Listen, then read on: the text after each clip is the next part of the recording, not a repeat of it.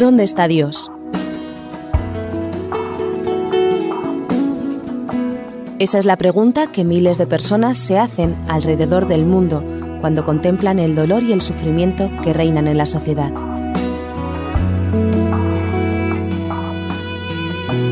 ¿Dónde está Dios?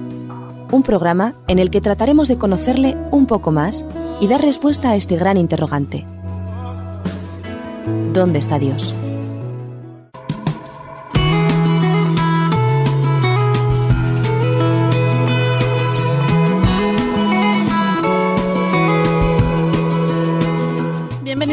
Al programa ¿Dónde está Dios? Espero que hayan pasado una buena semana, unos buenos días y que estén dispuestos a escuchar el programa que tenemos para ustedes. Bueno, tenemos unos invitados muy especiales en el día de hoy. Tengo a mi izquierda a Miriam Sánchez, estudiante de teología en segundo año concretamente. Hola, bienvenida. Encantada, igualmente. Y a mi derecha tengo a José Antonio Troncoso, que nos visita, viene desde Badalona y está estudiando primero de teología. Bienvenido. Encantado. Muchísimas gracias de estar aquí y espero que disfrutéis con estos invitados del programa. Sabéis que estamos tratando sobre las parábolas. Y hoy vamos a tratar una parábola muy conocida. Es la parábola del Hijo Pródigo. Vamos a considerar, es un tema muy conocido, pero queremos considerarlo en profundidad. Y bueno, antes de seguir con el programa, quiero recordaros si tenéis alguna duda, si tenéis algún tema del cual queráis que hablemos, por favor os ruego que escribáis a info@radioadventista.com y podéis visitar la web que es www.radioadventista.com. Continuamos con la parábola que nos trata. Esta la podemos encontrar en el libro de Lucas. Lucas exactamente en qué capítulo? En el 15. ¿Y versículos? A partir del 11. A partir del 11. ¿Hay algún otro evangelista que hable de esta parábola? Que sepamos, no. Me gustaría, antes de, comenzar a, dialogar sobre este tema, que hicieseis un resumen o pudieseis leer la parábola. ¿Quién de los dos anima? Pues a ver, la parábola merece la pena leerla porque es muy cortita. Dice que mm, había un hombre que tenía dos hijos y el menor de ellos dijo a su padre Padre, dame la parte de los bienes que me corresponde. Y les repartió los bienes. No muchos días después, juntándolo todo, el hijo menor se fue lejos a una provincia apartada, y allí desperdició sus bienes, viviendo perdidamente. Cuando todo lo hubo malgastado, vino una gran hambre en aquella provincia y comenzó él a pasar necesidad. Entonces fue y se arrimó a uno de los ciudadanos de aquella tierra, el cual lo envió a su hacienda para que apacentase cerdos. Deseaba llenar su vientre de las algarrobas que comían los cerdos, pero nadie le daba. Volviendo en sí, dijo ¿Cuántos jornaleros en la casa de mi padre tienen abundancia de pan, y yo aquí perezco de hambre? Volviendo en sí, se levantó y fue junto a su padre, y le diré Padre, he pecado contra el cielo y contra ti, ya no soy digno de ser llamado tu hijo, hazme como a uno de tus jornaleros. Entonces se levantó y fue a su padre, cuando aún estaba lejos, lo vio su padre y fue movido a misericordia, y corrió y se echó sobre su cuello y lo besó. El hijo le dijo Padre, he pecado contra el cielo y contra ti, ya no soy digno de ser llamado tu hijo. Pero el padre dijo a sus siervos Sacad el mejor vestido y vestidle, y poned un anillo en su dedo y calzado en sus pies. Traed el becerro gordo y matadlo, y comamos y hagamos fiesta, porque este es mi hijo muerto. Era y ha revivido. Se había perdido y es hallado, y comenzaron a regocijarse. El hijo mayor estaba en el campo. Al regresar cerca ya de la casa, oyó la música y las danzas, y llamando a uno de los criados le preguntó qué era aquello. El criado le dijo Tu hermano ha regresado, y tu padre ha hecho matar al becerro gordo por haberlo recibido bueno y sano. Entonces se enojó y no quería entrar. Salió por tanto su padre y le rogaba que entrase. Pero él, respondiéndole, dijo al padre Tantos años hace que te sirvo, no habiéndote desobedecido jamás, y nunca me has dado ni un cabrito para gozarme con mis amigos. Él entonces le dijo Hijo, tú siempre has estado conmigo, y todas mis cosas son tuyas. Pero era necesario hacer fiesta y regocijarnos, porque este tu hermano estaba muerto y ha revivido, se había perdido y ha sido hallado. Muchas gracias. Entonces tenemos claro cuál es el texto fundamental de la parábola. Una narración hermosa y a la vez, bueno, nos hace reflexionar sobre varios temas importantes. Para comenzar, ¿cuáles son los personajes que intervienen fundamentalmente en esta parábola? Aquí vemos tres personajes importantes. Tenemos un padre que tiene dos hijos, un hijo mayor, un hijo pequeño, menor, y vemos la iniciativa que toma el hijo menor en, en torno a su hermano y en torno a su padre. Aparte de estos personajes fundamentales, ¿quiénes son los secundarios? Quizás los, las personas con las que el hijo menor malgastó su dinero en la ciudad o mm, la persona de la ciudad que lo contrató como jornalero para cuidar cerdos. Entonces vemos como los amigos, los amigos de pega, los criados, los siervos, son los personajes secundarios que encontramos en esta, en esta parábola. Bueno, me gustaría saber cómo debemos interpretar esta parábola. Así, en rasgos generales. Después iremos entrando en profundidad, pero en rasgos generales, ¿cómo podemos interpretar la parábola? El primer personaje que vemos actuar es el hijo pequeño. Interpretamos al, como pequeño al joven que desea tenerlo todo al momento, que sueña y no sabe esperar mañana, sino es hoy cuando quiero disfrutar y no después. Hay un papel fundamental en el hijo pequeño, digamos que es el protagonista. Por eso lo llamamos el hijo pródigo, ¿no? El pequeño es el protagonista, pero hay un papel fundamental en el padre. ¿Cómo interpretamos ese papel? Hombre, si tu hijo, normalmente se supone que los bienes que recibieron eran la herencia. Y la herencia se da cuando ya la persona ha fallecido. Como padre, pues es un poco difícil el concebir que tu hijo te pida ya la herencia, porque quizás es como decir, oye, quiero ya que, que mueras, ¿no? Quiero recibir ya tus bienes. No digo que a lo mejor el joven lo hiciese con esa intención, sino que fue tan egoísta que no supo tener, no, no es ya tener paciencia, porque no creo que ningún hijo que ama a sus padres tenga paciencia para que se muera y recibir sus bienes, sino que estaba tan inmiscuido en sus pensamientos de avanzar y de divertirse que no pensó más allá de eso. Y aparte, la misericordia del padre de, de decir, cualquier padre de ahora, pues probablemente hubiese dejado de hablarle a su hijo, o quizás no lo hubiese recibido con tanta grandiosidad como lo hizo este padre cuando lo vio llegar. Entonces, la parte fundamental que vemos en el papel fundamental del padre, le vemos en la segunda parte de la historia. Vemos cuando ya el hijo retorna a casa. No solo Eso. eso, sino que el padre no, se le, no le niega al hijo sus bienes, se los da. Sí, sí, pero bueno, podemos llegar a ver, según hemos leído en la historia, la primera parte, bueno, el padre accede, tampoco se podía meter con muchos problemas, ¿no? Ima- Imaginemos que el, hijo le pide la herencia, tampoco va a entrar en problemas. En la segunda parte ya es cuando vemos la gran misericordia, como tú bien decías, que tiene el padre hacia el hijo, a pesar de toda la situación. Y volviendo al hijo pequeño, ¿qué explicación daríamos a la conducta del hijo menor? Vemos que está actuando de forma egoísta. ¿Cómo le de- podemos definir? ¿Qué características tiene? Vemos en el hijo pequeño una falta de inmadurez, inmadurez concreta, en el sentido de que él no tiene visión de futuro, sino del momento. Yo ahora sé que tengo unos bienes que me corresponderán mañana cuando mi familia falte, pero yo quiero disfrutar ahora mi vida, no mañana. No tiene proyectos, no tiene ideas, sino simplemente tanto tengo, tanto gasto, como muchas veces nos puede pasar hoy en día también a todos nosotros. Entonces, así palabras concretas que definan a este hijo pequeño. Pues irresponsable, caprichoso, egoísta. Aventurero también. Sí, en parte. Y eh, bueno, a mí me da por pensar, tenía mucha imaginación este joven. Se formaba castillos en la arena. Y bueno, explicadme esa imaginación que, que tenía el hijo pequeño. ¿En qué se basa? ¿Cómo podemos hablar de este papel fundamental de la imaginación en este joven? Él pensaba que a, a obtener las riquezas, pues, pues ganaría amistades, ganaría famas, ganaría estar con mucha gente, pensando sin ver, ¿no? ¿Qué sería el día de mañana? Al momento gastaba con ese deseo de atraer, ser conocido, relacionarse con los demás, tener muchos amigos, y eso es parte también de sus sueños, ¿no? La, la fama, estar con la gente. Y en la historia, en nuestra historia, en la historia de la humanidad, ¿qué papel desempeña la imaginación?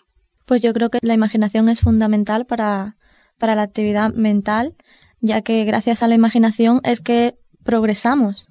Lo que pasa que en este caso, pues le habría pasado como en la lechera, llevaba el cántaro, el cántaro se le rompió y cuando llegó, pues se dio cuenta que no todo era tan bonito, tan fácil, ni que realmente las personas que la apreciaban la apreciaban porque era él y porque su formación, su persona, sino por lo que tenía. Y dentro del personaje del hijo mayor, que ese sí que no le hemos tocado demasiado. ¿Cómo funciona el tema de la imaginación en el hijo mayor? ¿A quién podemos decir que representa ese hijo mayor? El caso del hijo mayor es curioso porque muchas veces no hablamos del hijo mayor. Pero yo me pregunto, ¿por qué el hijo mayor se queda en casa con su padre? Quizá porque era más conformista. ¿Más cumplidor puede ser? Sí, más trabajador. Yo lo veo como una parte opuesta. Por lo menos en el primer plano se ve opuesto al hijo pequeño. Como decías muy bien antes, aventurero, irresponsable, caprichoso, inmaduro. Y ahora vemos a un chico que es trabajador, es cumplidor, pero hay un hay una parte importante que no queda exento de tener defectos. Ahí está, y es importante recalcarlo. Entonces, ¿cómo puede funcionar el tema de la imaginación en ese hijo mayor? Quizás es que él imaginó que quedándose, siendo responsable, siguiendo los pasos de su padre, iba a obtener más beneficios de los que a lo mejor pues iba a obtener su hermano obviamente al, al irse y al ser mucho más inconsciente que él y se dio cuenta de que, de que al volver el padre pues también lo recibía como si no se hubiese ido y eso le hizo tener cierto rencor hacia su hermano, cierta, levantó cierta envidia. Es también importante ver el carácter del hijo mayor. A mí me parece curioso, porque la parábola se titula, como hoy bien hemos dicho, parábola del hijo pródigo. Pero a mí me parece que el personaje principal es el padre, indudablemente es el padre. ¿Qué opináis? Posiblemente. Sin duda, el papel del padre es fundamental en esta historia. Vemos un padre que tiene dos hijos que ama por igual. Uno decide marcharse por las cuestiones de sus sueños. Otro decide quedarse por cuestiones que hemos comentado. Pero el padre es el que tiene, el que pide un hijo, y el padre es el que mantiene otro hijo también. El padre sin duda es la parte fundamental de esta parábola. Pues muy bien, muchas gracias. Hasta aquí hemos llegado. Vamos a hacer una pequeña pausa y enseguida volvemos.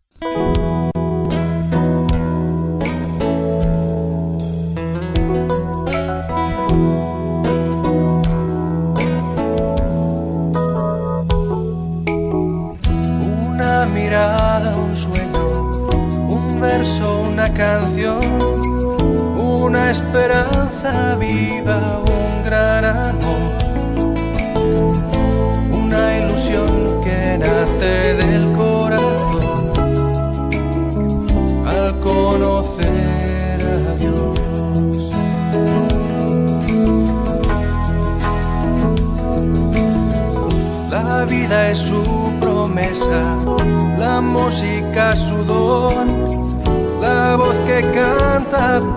su bendición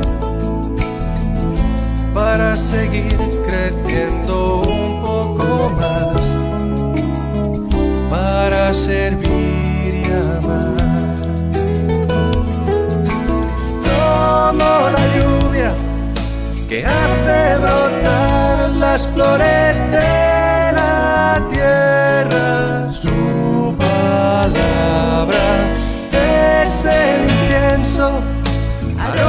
aroma y olor del cielo que transforma el alma y llena de color. No intentes dar la vuelta, no huyas otra vez hay una puerta abierta para creer. Solo su eterno amor te anima a confiar más tiempo por ti. Como la lluvia que hace brotar las flores de la tierra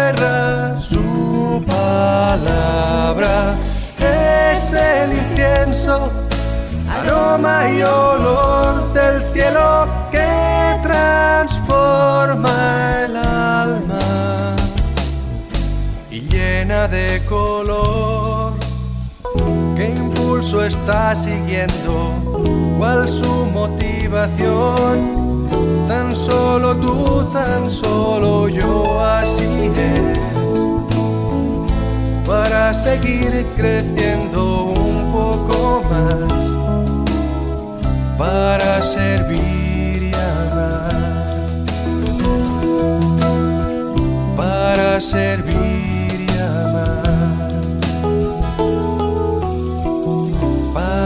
servir.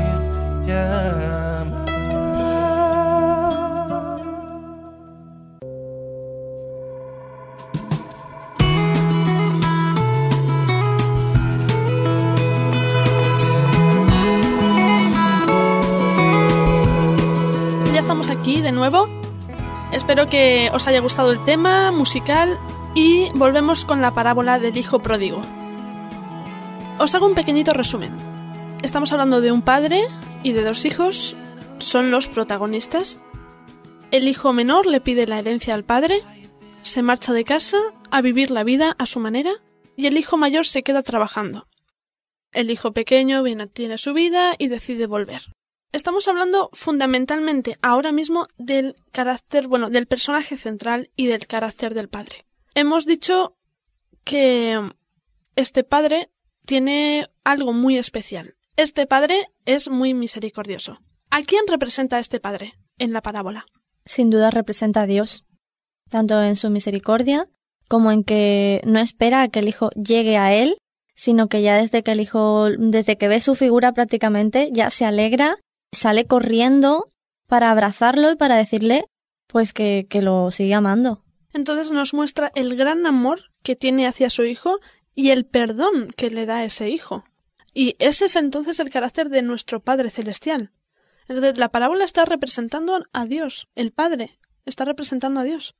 Y entonces el hijo pequeño, ¿quién es?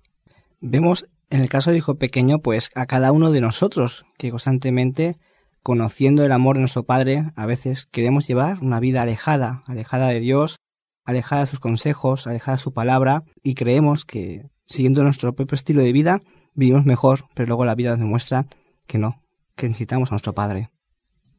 Entonces podemos ver claramente que se pueden hacer algunos paralelos entre este relato y la situación actual de nuestro mundo y nuestra situación. Por supuesto. ¿Vosotros creéis que Jesús lo hizo con esa intención cuando contó este relato? Sí, efectivamente sí. Vemos también el caso del padre, como había dicho Miriam, no estaba en casa, estaba en el camino, esperando a su hijo. Jesús, siendo Dios, vino hasta nosotros, no se quedó en su casa. Sería correcto que ahora nosotros hablemos, como dice el versículo, quiero recordar el versículo 17 del capítulo 15, y volviendo en sí, el hijo pequeño volviendo en sí dijo, ¿cuántos jornaleros en casa de mi padre tienen que comer, tienen, bueno, así continúa el versículo. Entonces sería sería correcto que hablásemos hoy de la vuelta a casa y de volver en sí. Estas dos expresiones, vuelta a casa, primero vamos a analizarla. La vuelta a casa, ¿sería correcto que hoy hablásemos de esta manera? Yo creo que sí, es correcto. Todos tenemos que volver a nuestro origen, con Dios. Nuestro origen es con Dios. ¿Y qué más me puedes decir de ese origen? En ese origen, cuando Dios nos creó, por ejemplo, vivíamos cara a cara con Dios y a causa del pecado tuvimos que alejarnos de Él. Pero vemos un Dios que es el Padre perdonador, que toma la iniciativa, que viene a buscarnos para estar junto con Él para siempre. Si vemos un Dios de amor que toma siempre la iniciativa, no nosotros. Entonces, eso de que tenemos un Dios esperándonos en un nuevo hogar, ¿tiene relación con esta parábola? Por supuesto. Además, el hogar es algo que ha existido, existe y existirá. Cuando decimos la vuelta a casa, quizás la palabra hogar implique pues algo que sea como tuyo, son donde están las personas que te quieren, donde te encuentras a gusto, donde sabes que estás protegido. Entonces, sin duda que hoy podríamos hablar de volver a casa, de volver al hogar. Pues a mí me ha quedado clarísimo. Este término de volver a casa me ha quedado clarísimo. Y ahora quiero que analicemos volviendo en sí. Uy, ¿y esto a qué se refiere? Se asemeja un poquito a la expresión que hemos utilizado anterior, pero explicádmela con vuestras palabras para que pueda y podamos entenderla. La expresión volviendo en sí quizás quiere decir no tanto como que estuviese loco, sino que realmente no había sido consciente de la situación, no se había parado a pensar que con su padre tendría siempre un alimento, una vestimenta, que no le iba a faltar de nada porque realmente la persona que le iba a valorar por lo que es y que le iba a amar siempre iba a ser su padre, iba a ser las personas que había dentro de su hogar. Esto me hace recordar algunas veces cuando se dice que estamos en un estado de pecado. ¿Nosotros podemos volver en sí también de ese estado de pecado? Vemos en el caso del hermano pequeño, él estaba fuera de sí porque pensaba que las necesidades que todos tenemos las iba a cubrir con los bienes, ¿no? Con la fama, con las riquezas. Nosotros, en ese sentido, como ya comentado, nuestro volver en sí es entender que todo lo dio el Padre y que cuando yo tenía todo con el Padre, cuando yo estaba realmente bien y no con las cosas momentáneas que me pueden ofrecer y que no cubren mis, mis necesidades. Solo Dios puede cubrir todas mis necesidades, no fuera de Dios.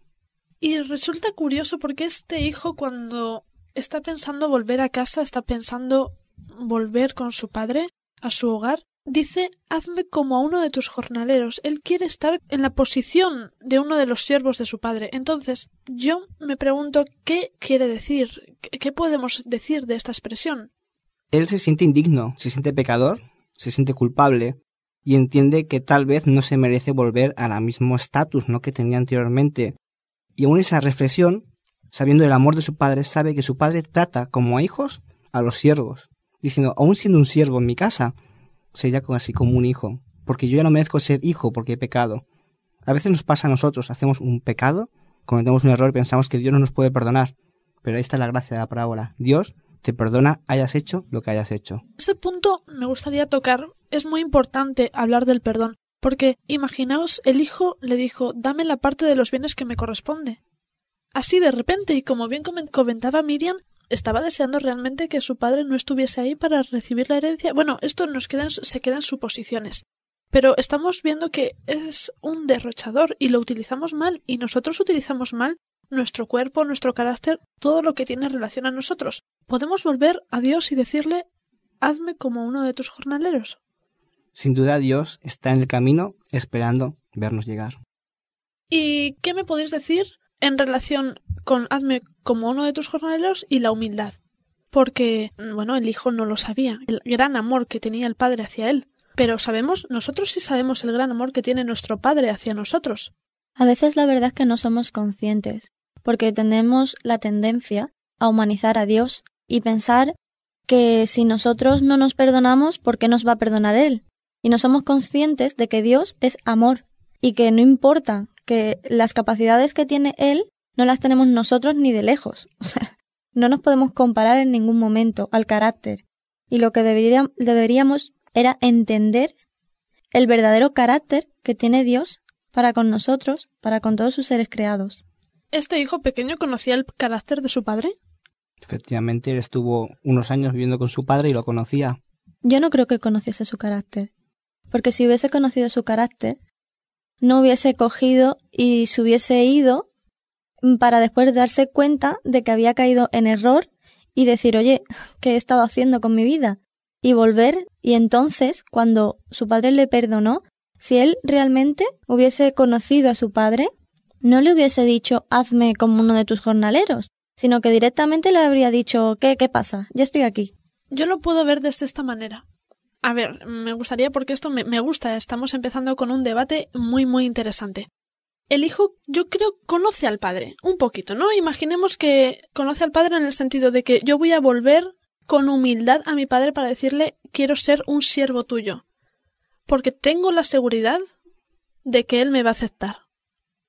Lo que creo que no se esperaba es que lo aceptase tan grandiosamente, ¿no? ¿Conocía a su padre? ¿No le conocía? Él conocía el trato que incluso tan generoso tenía con los siervos, con su servidumbre. Y si, si él conoce que a lo mejor un siervo falló una vez y él le perdonó, ver a él como hijo también. Entonces, podemos ver, bueno, quizá hay un conocimiento, pero no sea un conocimiento pleno. Mm, no, pleno no. Entonces, pero una idea general del carácter del padre la tiene. Obviamente, si no, no hubiese vuelto.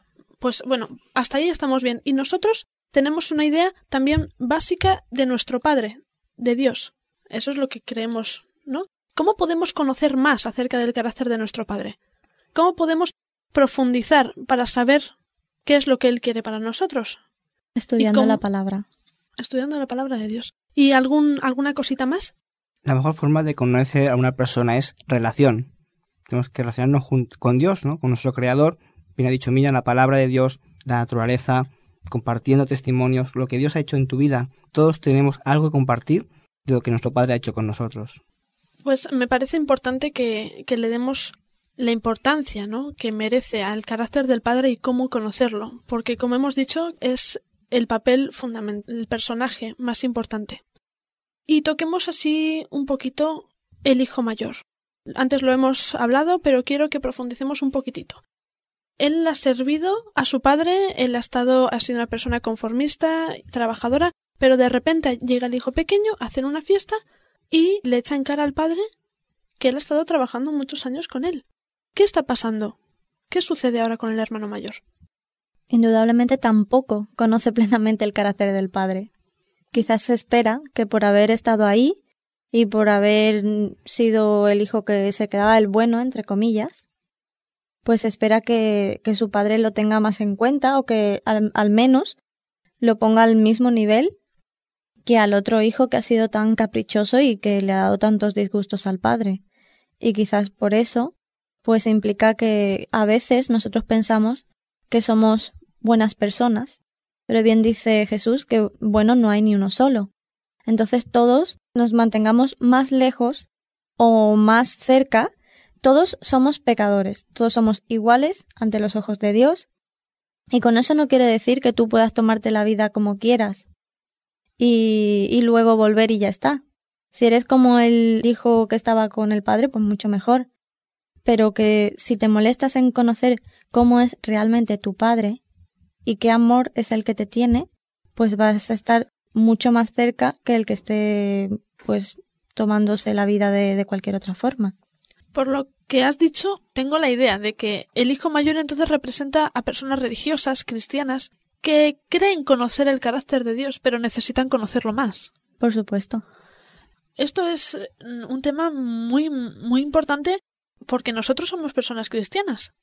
Nosotros somos creyentes. ¿Y qué nos está pasando? ¿Realmente nosotros conocemos el carácter de Dios? Bueno, yo os agradezco que nos hayáis dicho algún consejo para conocer más al Padre, conocer más a Dios, acercarnos a Él y quizás en muchos casos volver a Él.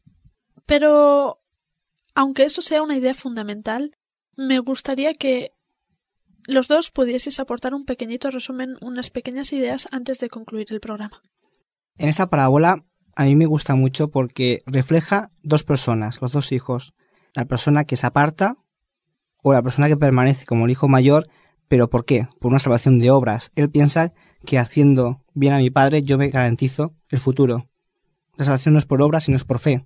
Tenemos otra persona, te da igual lo que pasa, yo me voy, pero entiende el arrepentimiento y entiende el perdón. Tanto es un llamado a todas aquellas personas que un día se fueron, que un día no conocen a Dios, pero es que saben que Dios está ahí esperándolos.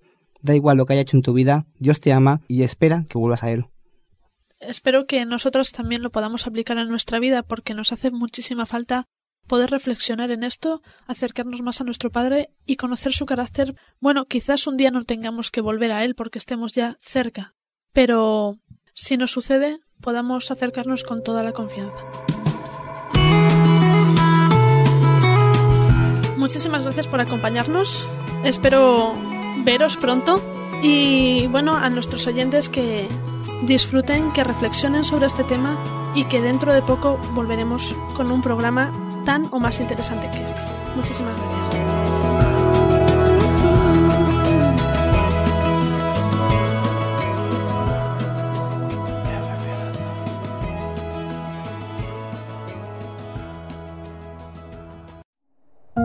Producido por hopmedia.es